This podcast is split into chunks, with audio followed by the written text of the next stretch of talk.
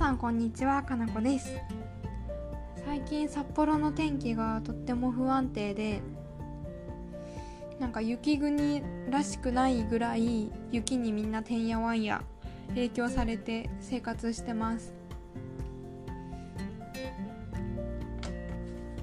で今日お話ししたいことはやりたいことはどんどん口にしてった方がいいっていうお話を結構私の実体験をもとにお話ししたいなと思ってます。結構自分の夢とかなんかこういうことをしたいとかってビッグマウスだと思われたり否定されるのが怖くって公で言うのをなんか遠慮しちゃいがちなことってあると思うんですよね。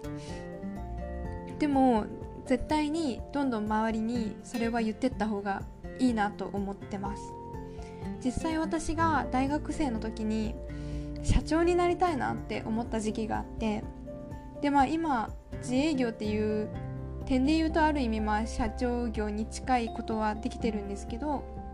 当時それを友達とかめっちゃ言ってたんですよ。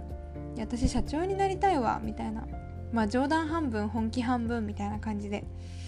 そしたらいろんな縁がつながってこういう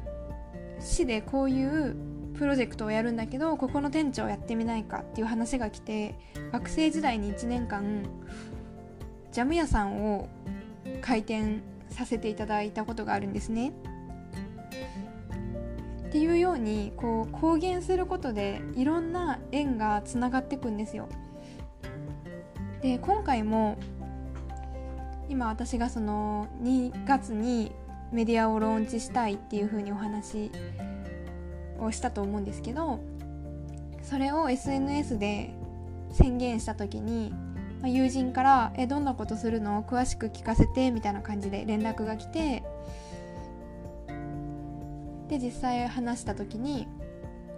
なんか普通に相談とかアドバイスとかのしてくれてこの部分をもうちょっと明確にした方が良さそうだねとか自分のなんかこれをやる上でこういうところがちょっと足りてないかなとか将来的にメディアがまあ育っていった時にどうやって戦略を立てて大きくさせていくかとかっていうところを相談した時にそう具体的なアドバイスをくれる友人もたくさんいてなんかすごく本質人間って優しいんだなって思ったんですよね。私にアドバイスすることってその人に対して何のメリットもないし金銭的なところに関して言うと、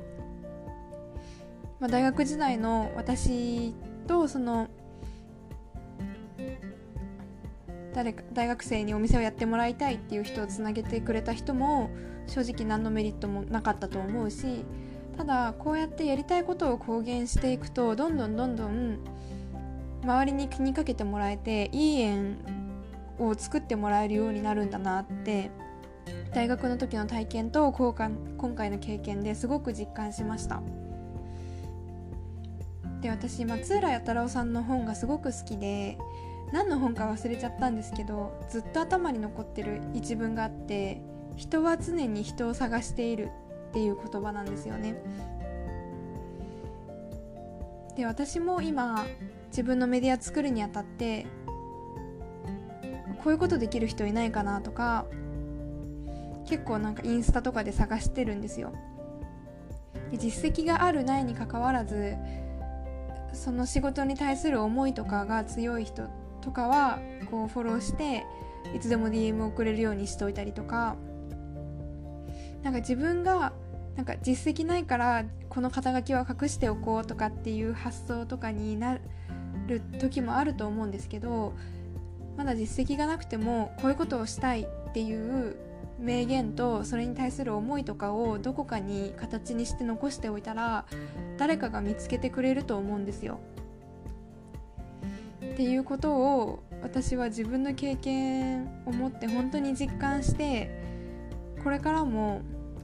どんどんどんどん自分がやりたいこととかはどんどん発信していこうと思いました短いですけど今日はこんな感じで聞いてくださってありがとうございました。